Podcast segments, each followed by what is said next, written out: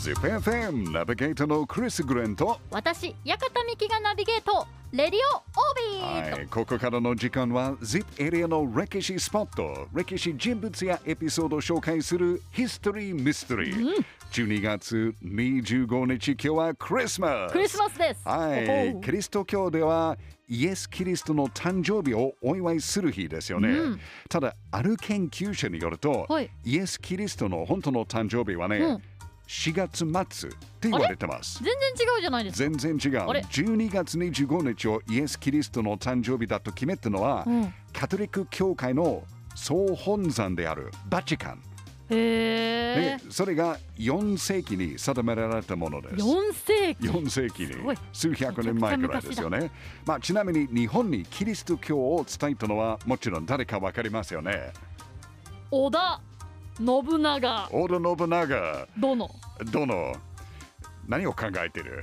え？違う違う？違います、はい、全然違う。全然違う。全然違う。キリスト教を伝えたのはスペイン出身の宣教師フランシスコ・ザビエルですよね。ああ大分の名菓子の名前ですわそうそうそううそうそう。そうそう1549年ということ戦国時代でしたね。はい。うん、あのちなみにキリスト教に入信した武将や大名も結構いましたですよね。うん。例えばあの ZIP エリア出身戦国武将織田信長の孫岐阜城城主の織田秀信もそうですよおね。ー。あと、まあ、ZIP エリアではないけど小西行長、えー竹山右近蒲生氏里その他部署ではないけど、はい。えー明智光秀の娘で戦国武将細川忠興の妻となった細川グラシアも、キリスト教徒としても有名な人の一人ですよね。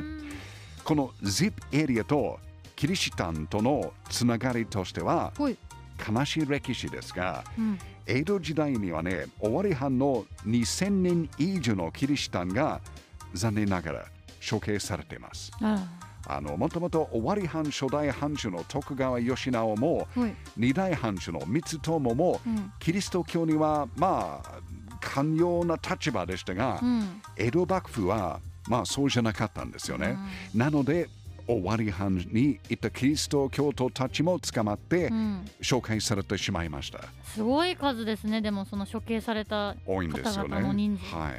まあ、現在名古屋市中区にある英国寺のある場所がはい。千本松原処刑所だったんですけど、うんうん。これではねおよそ 200, 200人以上のキリスト人が、はい。えー紹介されてと言われてます、はい。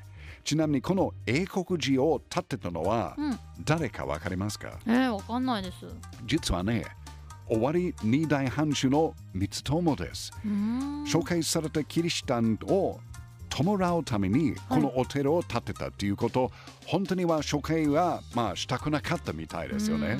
はい、で現在この英国寺の境内にははい。処刑された人たちを埋葬した千年塚のほかマリア観音とかフミエ、キリシタン関係の資料など100点以上が展示されてキリシタン遺跡博物館があります。えー、博物館があるんですね、うん。えー。それがなんか面白いですけど、ちょっとごめんね、なんか、ハッピーなクリスマスの日に悲しい歴史の話を、えーするんですけど、まあ、これは本当に大切な歴史のある部分ですから、紹介しましたね。じゃあ、次はね、ハッピーな話です。ハッピーな話、はい、ハッピーといえば、ハッピーバースデー。もう誕生日？はい、お。誕生日の話です。ミキちゃん、はい。明日12月26日は誰の誕生日かわかりますか？誰の誕生う日、ん。ちょっとわかんないですね。ヒント、ZIP エリア出身の戦国武将です。戦国武将のうん誕生日、えー、誰だろうな。秀吉？ではない彼は3月。家康？ピンポン答えはえー徳川家康です。旧暦12月26日は家康の誕生日です。おめでとうはい、明日みんなはお祝いしなくちゃダメですよね。ということで考えると、今日はイエス・キリストの誕生日、明日はイエス・徳川の誕生日。やっぱり ZIP エリアの歴史って面白いですね。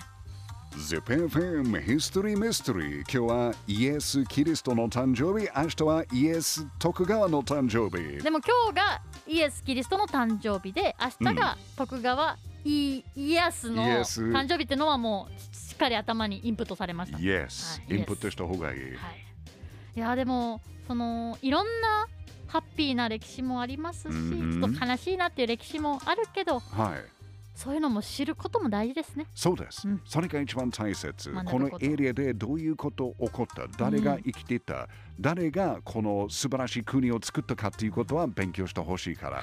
ヒストリーミステリー頑張りますよ。はい、今週もありがとうございました。どうもどうも。Yes yes yes. イエスイエスイエスそしてヒストリーミステリーの放送は ZIPFM ポッドキャストでも配信しています。Yes ZIPFM ウェブサイトから ZIPFM ポッドキャストのバナーをクリックしてぜひ聞いてくださいね。うんヒストリーミステリー来週もお楽しみに。